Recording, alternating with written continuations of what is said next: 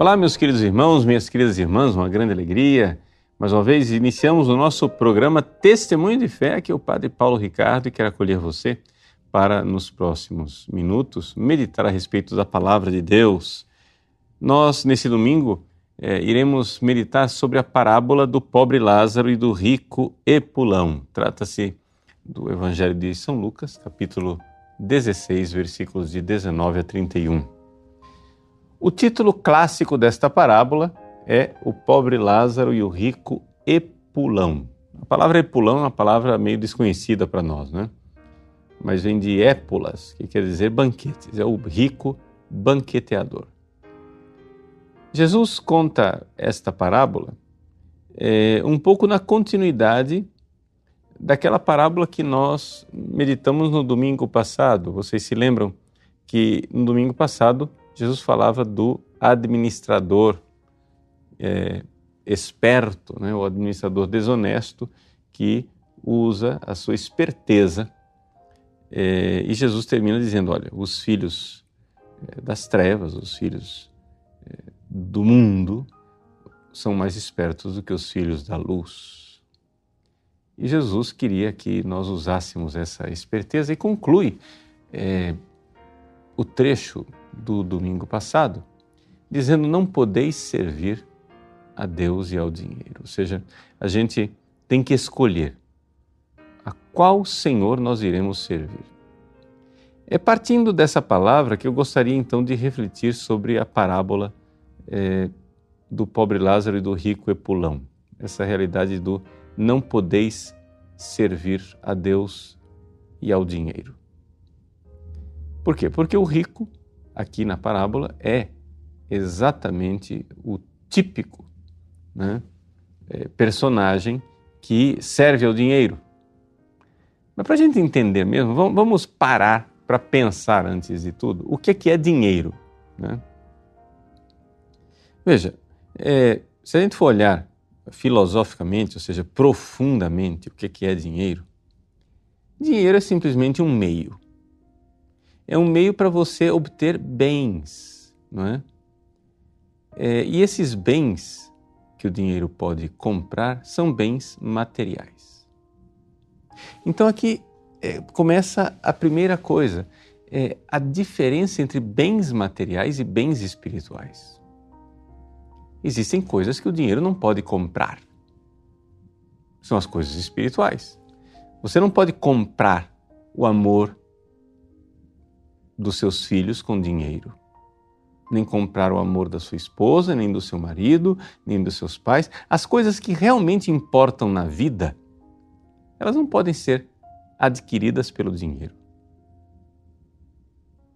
O que é que o dinheiro pode nos comprar? O dinheiro pode comprar bens materiais, ou seja, o dinheiro pode comprar aquilo do qual o nosso corpo precisa. Qualquer coisa que você possa adquirir com dinheiro é para o serviço do corpo. No fundo, no fundo é isso. Como é que você serve ao seu corpo? Vamos lá. O rico, aqui da parábola, ele faz esplêndidos banquetes todos os dias. Por que, que você faz um banquete? Você está servindo o seu corpo. Você está dando a ele nutrição, mas não somente nutrição. Você está dando para o seu corpo prazer não é? Então, evidentemente, é, o dinheiro é quem permitiu estas festas esplêndidas todos os dias. Mas não somente. O rico, o rico com o dinheiro compra roupas finas. A parábola diz aqui que ele vestia, se vestia com roupas finas e elegantes. A tradução oficial da CNBB traduz de forma melhor essa parte. Diz que o rico se vestia de púrpura e linho fino. O linho é um tecido muito mais requintado do que o tecido que se usava comumente e a púrpura é um corante vermelho que era muito caro e só era usado pelos nobres, por pessoas que eram realmente ricas. Quem que comprou isso aí? Foi o dinheiro. E para que, é que tem roupa? Roupa é para servir ao corpo. Servir ao corpo porque você é, está com o seu corpo protegido, agasalhado das intempéries, mas também servir o seu corpo porque vaidosamente ressalta o seu corpo, faz com que você fique com uma aparência melhor e aí nos leva é, a refletir com, a respeito de outra coisa. Veja, eu estou fazendo essa reflexão para a gente entender o que é, que é servir ao dinheiro. Você está entendendo? Jesus disse: Não podeis servir a Deus e ao dinheiro.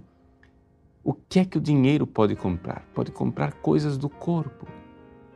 Você vê aquelas pessoas é, vaidosamente na frente de um espelho da academia. Né? Veja, fazer exercício, esporte é coisa boa. São bens, né? Não são males, são bens materiais. Os bens materiais não são males. Eu quero que você entenda aqui que eu não estou fazendo um discurso contra o corpo. Eu só estou querendo que você note o seguinte: todo esse investimento que você está fazendo no seu corpo, de comida, remédio, plano de saúde, é, roupa, casa. Para que você tem uma casa? Para servir ao seu corpo. Carro. Para que você tem um carro? Para servir ao seu corpo, para o seu corpo não ter que ficar ah, caminhando a pé, fazer as coisas mais rápidas. Inclusive academia, esporte, tudo isso. Para que você está fazendo isso? Para servir ao seu corpo. Pois bem, todo esse investimento que você está fazendo, sabe onde é que vai terminar? Vai terminar no nada. Sim. Por quê? Porque na parábola, tanto o pobre Lázaro como o rico Epulão morreram. Está escrito lá. Quando o pobre morreu, os anjos levaram-no para junto de Abraão. Morreu também o rico e foi enterrado. Ponto. O rico foi enterrado.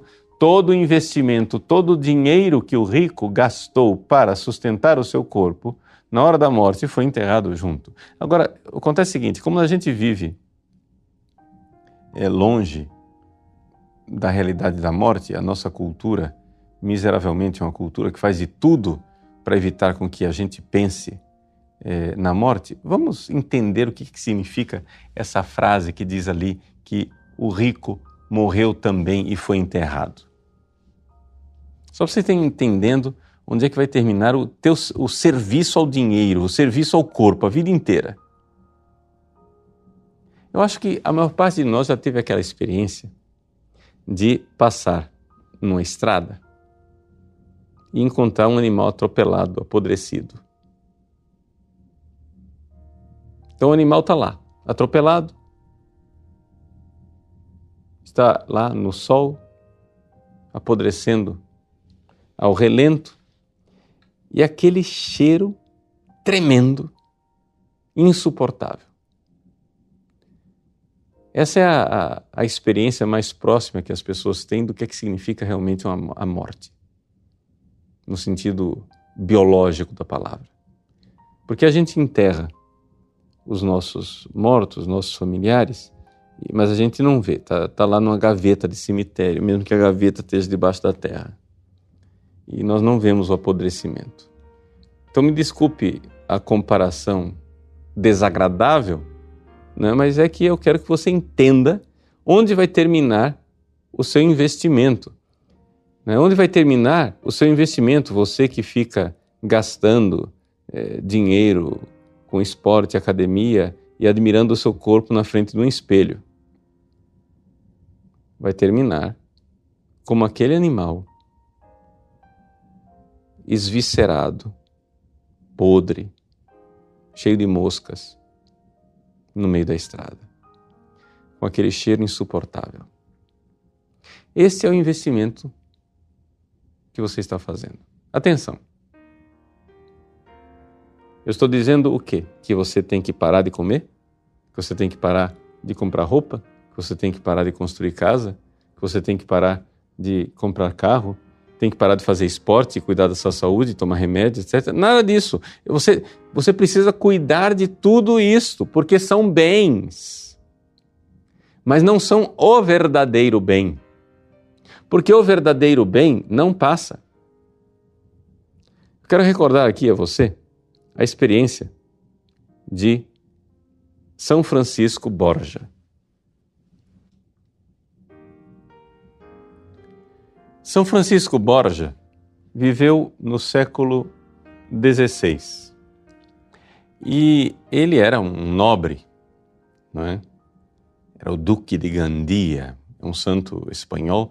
Ele fazia parte da corte do imperador Carlos V, o mesmo imperador da época de, de Lutero. Né? Acontece que o imperador Carlos V é, era casado com uma rainha belíssima, uma, uma mulher muito distinta, a imperatriz Isabel. E Francisco Borja, duque de Gandia, era um dos nobres da corte que a rainha mais apreciava. Era um homem de extrema confiança. Acontece que a rainha faleceu. Morreu, morreu jovem e era necessário fazer o sepultamento da rainha. O imperador confiou a Francisco Borja de fazer então a escolta do corpo da rainha numa viagem até que chegasse a Granada, onde ela seria sepultada. Era verão e o Francisco Borja teve que escoltar no calor né, aquele corpo, até que finalmente chegaram em Granada. E fazia parte do cerimonial que se abrisse o caixão da imperatriz para que fosse reconhecido o corpo para poder ser sepultado. Quando abriram o caixão, o corpo estava decomposto. Aquele rosto belíssimo da, da imperatriz que Francisco Borges estava acostumado a admirar e todos estavam acostumados a ver, aquela imperatriz belíssima, distinta, aquela mulher nobre, estava ali desfigurado. O corpo cheirava mal. Toda a gente ao redor do caixão, desviou o rosto e alguns até se afastaram, saíram correndo. Francisco Borja continuou olhando para o cadáver da imperatriz. E ali se deu a sua grande conversão. Ele já era um homem bom, já era um homem virtuoso. Mas se deu a grande conversão de São Francisco Borja, porque ele, olhando para aquele rosto desfigurado e aquele corpo apodrecido da imperatriz Isabel, Francisco disse: Nunca mais eu irei servir a um senhor que me morra. Ou seja, daqui para frente eu só quero servir a um senhor que não morra mais. E é isto que Jesus está nos ensinando quando ele diz: Não podeis servir a Deus e ao dinheiro. Quem vive servindo ao dinheiro está servindo ao seu próprio corpo e está servindo a um Senhor que irá morrer. Mas se você serve a Deus, você está alimentando a sua alma com as virtudes, com as graças, está ornando o seu coração com uma beleza eterna, porque você está servindo a um Senhor que venceu a morte. Sim, Jesus venceu a morte. E se você tiver o amor de Cristo no seu coração na hora da morte, você não perecerá. Você será eterno. Vejam a diferença entre a descrição da morte do pobre Lázaro e a descrição da morte do rico Epulão. O Evangelho nos diz que o rico Epulão morreu e foi enterrado. Ponto. Mas o pobre Lázaro, os anjos levaram-no para junto de Abraão. A parábola de Jesus não descreve as virtudes de Lázaro, mas se ele foi levado pelos anjos para Abraão é porque ele era virtuoso. É porque ele serviu a Deus. É porque ele verdadeiramente serviu a um Senhor que não lhe podia morrer. E aqui está a grande decisão e o que você precisa realmente meditar nesse domingo. Eu quero dizer a você, meu irmão, minha irmã, você que está me ouvindo, aplique isso à sua vida. A quem nós estamos servindo? Veja que 90% para ser assim, otimista, 90% do tempo das pessoas é dedicado a servir ao próprio corpo. É dedicado a correr atrás de dinheiro para pagar as contas, comida, casa, plano de saúde, etc. E a pessoa corre atrás de servir o corpo a vida inteira. Isto não é coisa má. Quando você está usando o dinheiro para adquirir bens, isso não é coisa má. São bens, não são males. Porém, são bens instrumentais, não são o verdadeiro bem, não são o fim último da sua vida. E você precisa entender isso. Nós precisamos parar e meditar entender que todo esse investimento só vale a pena, só vale a pena investir no corpo se o corpo for um instrumento para servir a Deus. Por quê? Porque esse é o único necessário.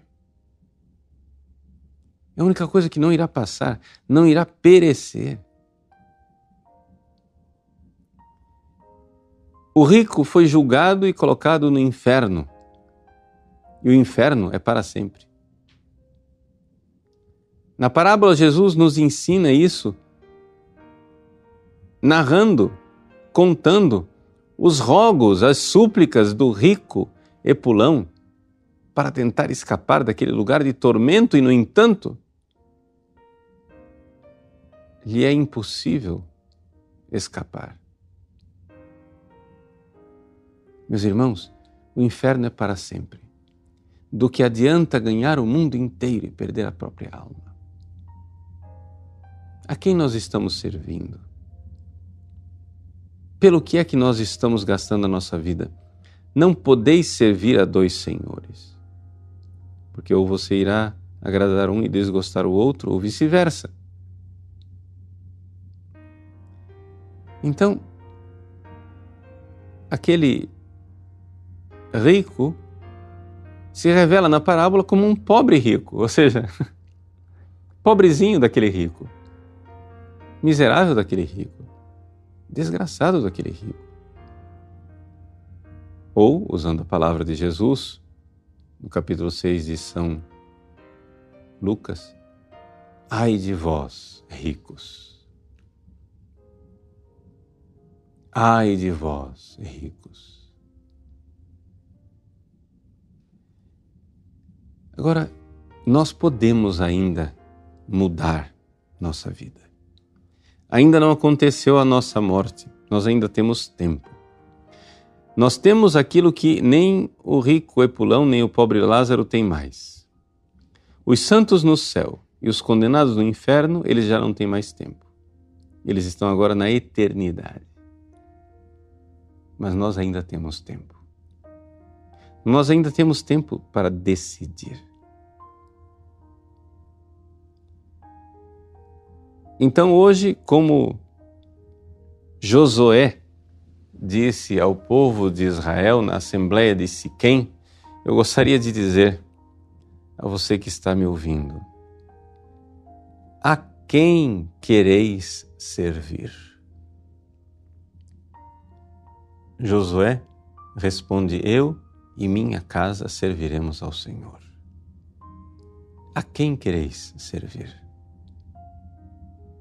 Vejam, a gente às vezes acha que a escolha, ela é uma escolha entre servir a Deus, ser de Deus, e do outro lado, simplesmente o pecado, ponto, servir a Satanás.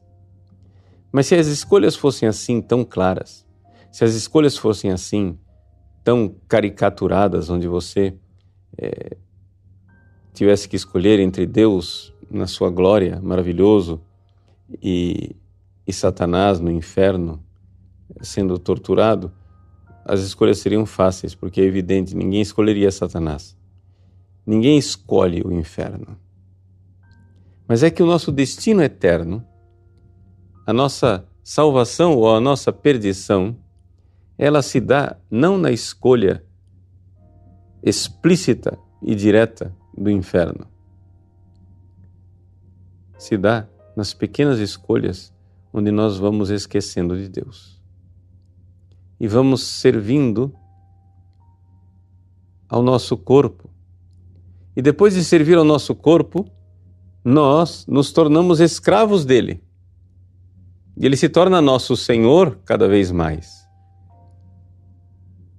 E uma vez que o corpo e as preocupações da carne são o déspota que vai açoitando a nossa alma para servi-lo, não é difícil o diabo tomar posse, o diabo tomar conta e nos levar para o pecado. Uma vez que você passou a vida inteira esquecido de Deus, esquecido da vida espiritual, esquecido do céu, não é difícil que você caia no pecado. Porque esse é o passo que o demônio dá. Eu quero que você entenda isso, isso é muito importante que eu vou dizer agora. Antes, assim, você é uma pessoa de igreja, você está indo à igreja todo domingo, você é um homem de Deus, uma mulher de Deus. Como é que um diabo faz com que um homem de Deus, uma mulher de Deus, caia no pecado e se desgrace para sempre? Ele não chega prometendo e propondo o pecado explicitamente. Não. Antes do pecado, é necessário que esta pessoa viva no esquecimento de Deus e viva na carne. Esse é o primeiro passo. O primeiro passo, antes de cair no pecado, é o esquecimento de Deus.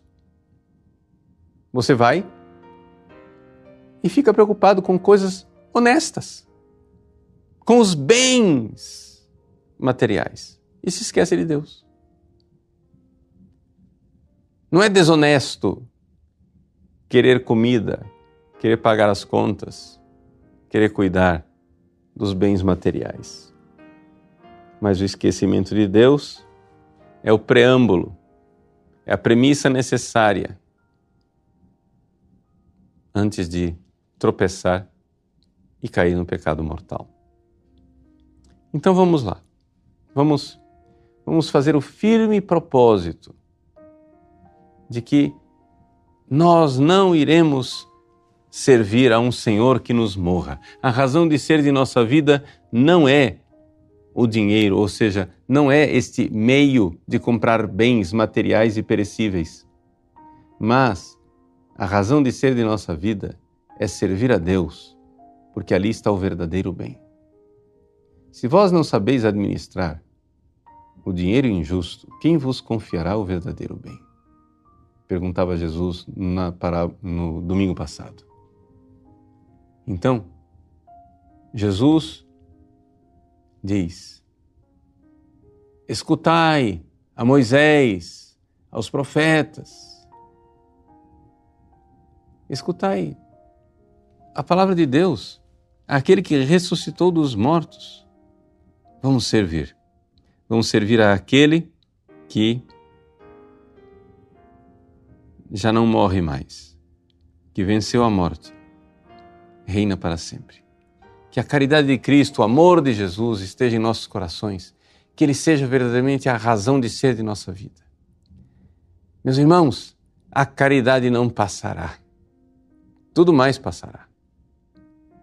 Até bens espirituais transitórios passarão, não só os bens materiais. São Paulo recorda isso na primeira carta aos Coríntios, capítulo 13. As profecias cessarão, as línguas se calarão, mas a caridade jamais passará. O amor de Cristo nos nossos corações jamais passará. Então é a caridade de Cristo, amor por Jesus. Caritas Christi urget nos.